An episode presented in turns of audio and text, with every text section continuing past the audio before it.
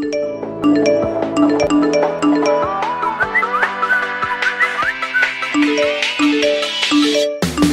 Elecciones generales el 23 de julio. Los teléfonos móviles de toda España echaban humo a eso de las once y media de la mañana de este lunes 29 de mayo, un lunes negro para el Partido Socialista después de la debacle electoral vivida en las elecciones del domingo 28. Y no solo para los socialistas, porque su socio de gobierno, Unidas Podemos, también ha visto caer su electorado a cotas insospechadas. Soy Belén Montes y hoy en el debate, el principio del fin de la extrema izquierda.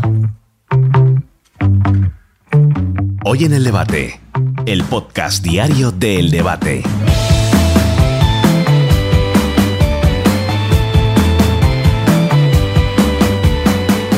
La debacle socialista de las elecciones del 28M se le suma ese posible fin de la extrema izquierda y es que además de Ciudadanos, que ha desaparecido en toda España, se suma también la caída generalizada de Unidas Podemos e Izquierda Unida. El partido socio de gobierno ha sido también uno de los grandes perjudicados de los comicios del domingo 28 de mayo. El resultado, comparecencia del presidente del gobierno utilizando su última baza, adelantar las elecciones generales.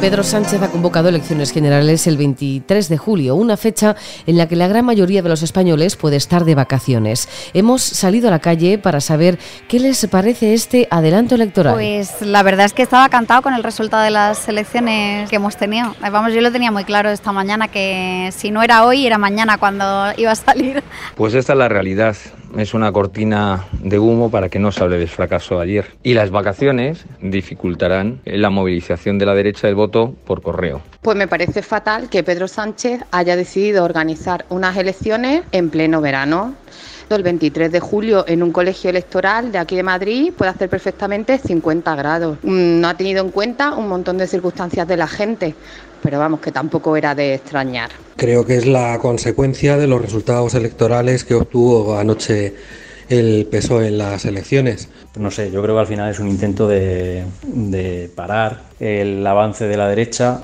eh, viendo los resultados de ayer. De paso, hemos querido saber si creen que estamos viendo el principio del fin de la extrema izquierda después de los resultados obtenidos en las elecciones municipales y autonómicas. Yo entiendo que tanto como el principio del fin de la extrema izquierda, no, es decir, esto es un ciclo, pero se reunificarán, estoy convencida. Dios quiera que sea el fin de la extrema izquierda. Ojalá sea así. No creo que desaparezca ni la izquierda, ni la derecha, ni la extrema, ni la no extrema.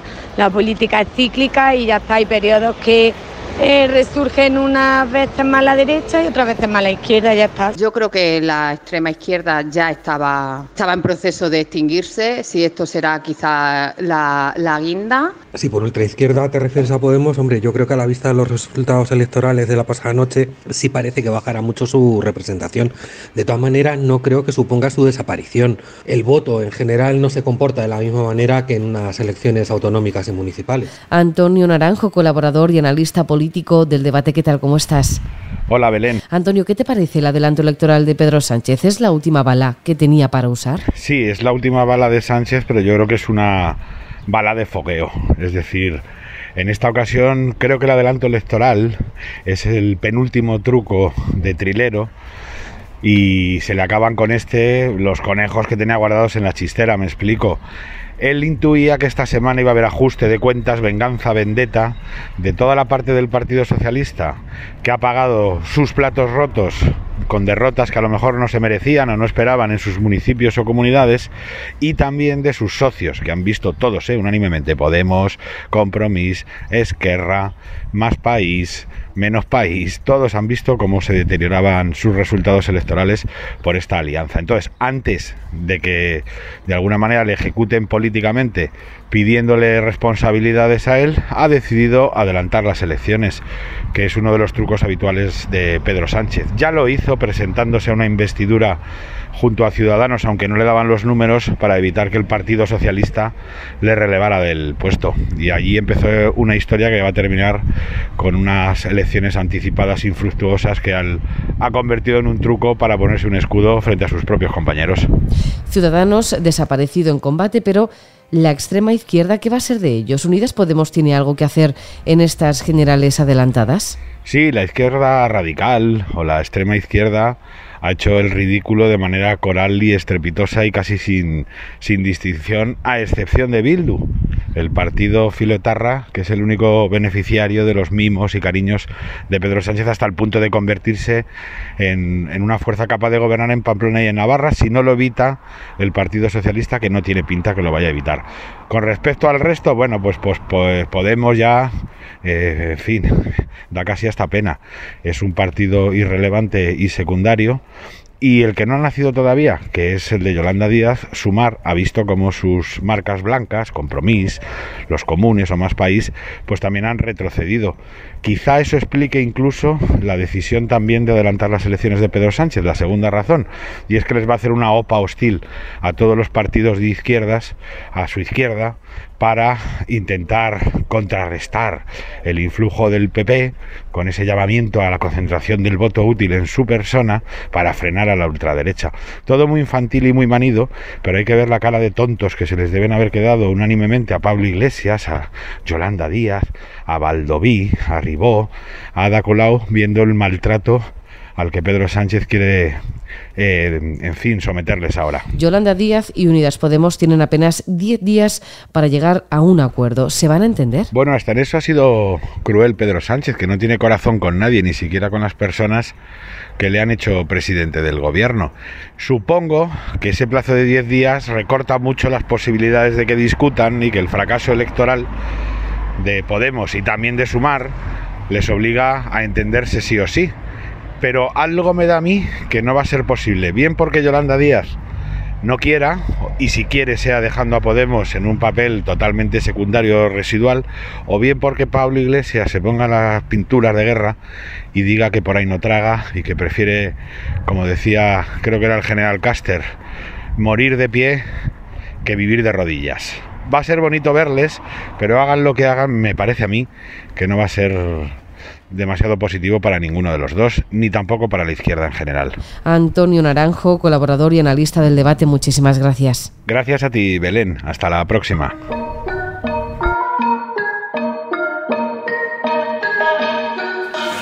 La extrema izquierda Unidas Podemos, junto a Izquierda Unida, se queda fuera de la comunidad valenciana, la Asamblea de Madrid y también de Canarias. Y no solo eso, porque además han retrocedido en prácticamente todos los parlamentos autonómicos. De 44 parlamentarios autonómicos han pasado a 14. Ana Martín, corresponsal política del debate. ¿Qué tal? ¿Cómo estás? Hola Belén, ¿cómo estás? Lo primero, terminamos una campaña electoral y ya vemos la sombra de la siguiente. ¿Cómo te ha pillado a ti esta noticia? Pillarme me ha pillado por sorpresa, como imagino al 99,99% de los españoles.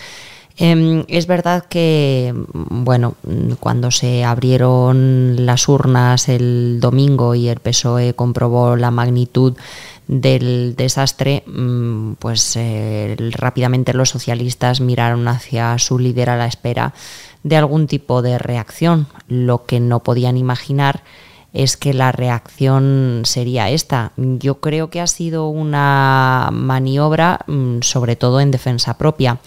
Mm, después del resultado del eh, domingo se había abierto un debate muy intenso en el Partido Socialista, eh, bueno, el, típico ajuste de cuentas, el lance de cuchillos, caza de brujas, llamémoslo como queramos, eh, con epicentro en Pedro Sánchez, que es quien decidió mm, que la campaña fuera en clave nacional, o al menos quien asumió el reto que le plantearon el Partido Popular y Vox. A partir de ahí, ¿cómo le puede salir?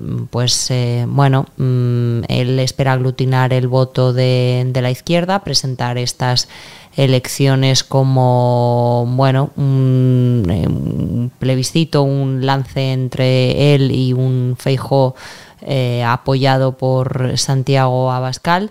El problema es el que se ha visualizado, yo creo, en, las elecciones del domingo, y es que tenemos un presidente cuya imagen está absolutamente abrasada y que no solo eso, sino que además produce rechazo en, una parte importante em, del electorado. Y yo creo que lo que triunfó el domingo sobre todo es el antisanchismo. Incluso bueno, pues en municipios que a priori las elecciones municipales iban a ser las menos extrapolables. En cuanto a la extrema izquierda, ¿crees que estamos viendo el principio del fin de la formación de Ione Belarra? Bueno, de momento Podemos no tiene tiempo ni para llorar por la leche derramada.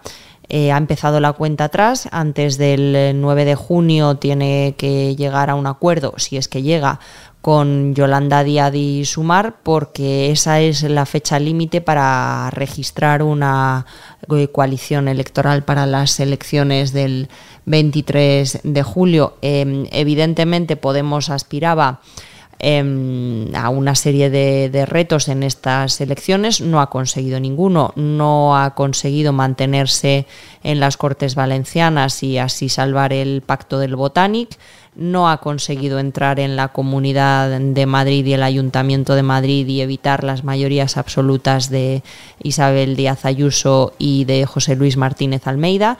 No ha conseguido tampoco mm, salvar a Guillermo Fernández Vara en, Extremadura ni a Francina Armengol en Baleares. Ya veremos si lo consigue con eh, Adrián Barbón en Asturias, porque el recuento allí no ha terminado.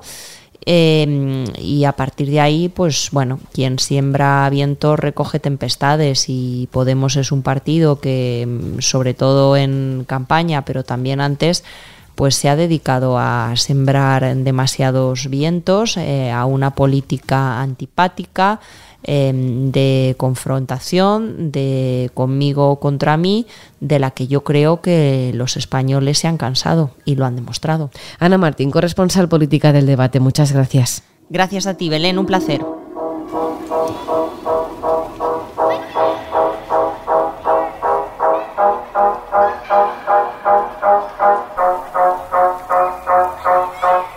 Saludamos también a José Miguel Silva, que es director de análisis de Target Point. José Miguel, ¿qué tal? ¿Cómo estás? Hola, ¿qué tal? Muy buenas. Tras la debacle electoral de la izquierda, ¿qué futuro le auguras Unidas Podemos? ¿Estamos ante el final o el principio del fin de la extrema izquierda? A ver, la marca Unidas Podemos nació eh, de un pacto y de una coalición entre Podemos e Izquierda Unida. Luego se han ido sumando pues algunas marcas locales eh, tipo comunes, etcétera, a lo largo de todo el país y han conseguido pues entrar en el gobierno de España nada más y nada menos y, también pues eh, influir en muchos gobiernos autonómicos y municipales. El problema es que tras la debacle ayer de, de, Podemos, sobre todo en las municipales y autonómicas, pues queda un poco en entredicho qué va a suceder con la propia marca en sí y no tanto con ese electorado. Eh, yo creo sinceramente que Podemos no tiene más remedio que pactar con, Sumar, con, la plataforma y partido de, de, de, Díaz. El problema es que probablemente pacten en una, digamos, en una situación de inferioridad, porque los resultados de ayer son muy malos, ¿no?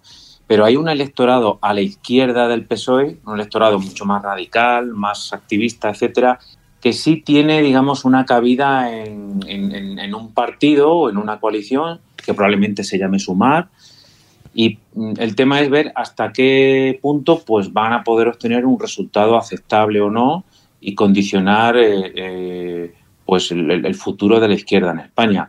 Pero a la izquierda del PSOE sí hay votantes que no van a votar al PSOE. No sabemos ahora mismo qué porcentaje puede ser, pero mm, probablemente todos eh, concurran bajo la marca de sumar.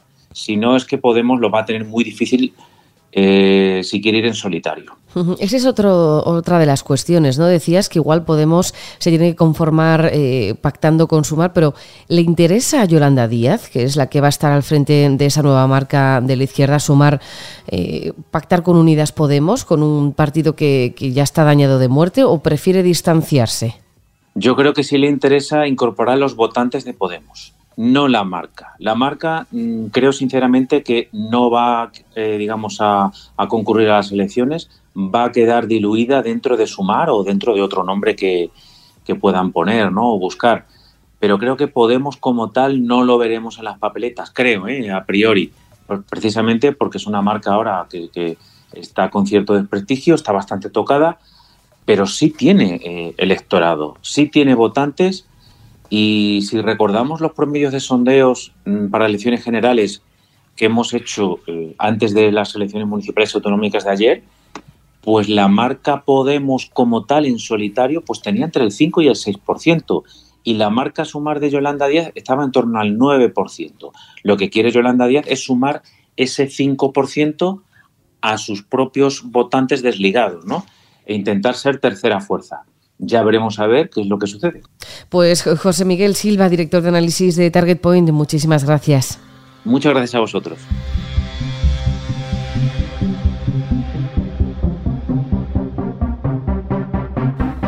Luis Ventoso es director adjunto del debate. Luis, ¿qué tal? ¿Cómo estás? Hola, buenas tardes. ¿Estamos presenciando el hundimiento de la marca a la que dio vida Pablo Iglesias? Eh, evidentemente sí.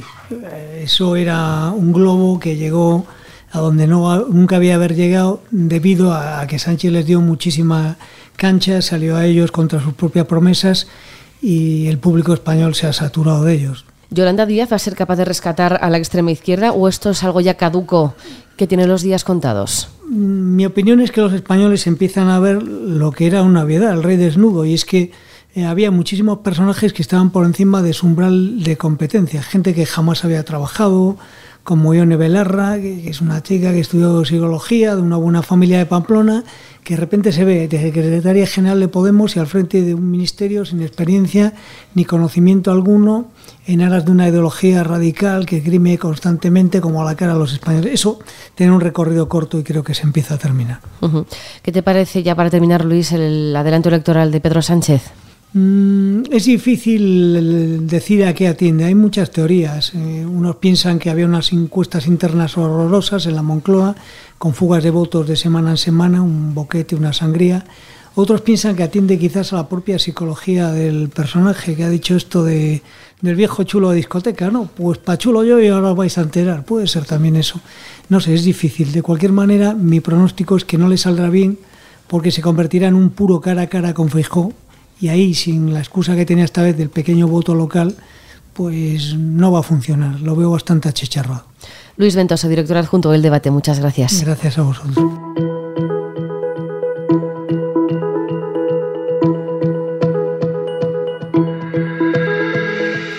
Unidas Podemos e Izquierda Unida es una marca que acudió conjuntamente a las urnas y que actualmente se encuentra dañada de muerte. Sus votantes no creen en lo que venden y lo que es peor, tampoco lo hacen ellos, con los que gobiernan.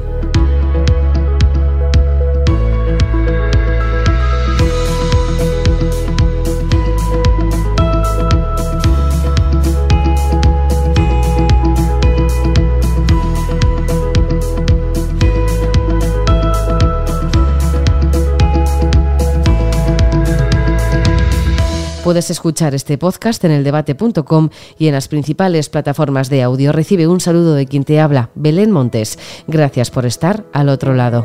Adiós.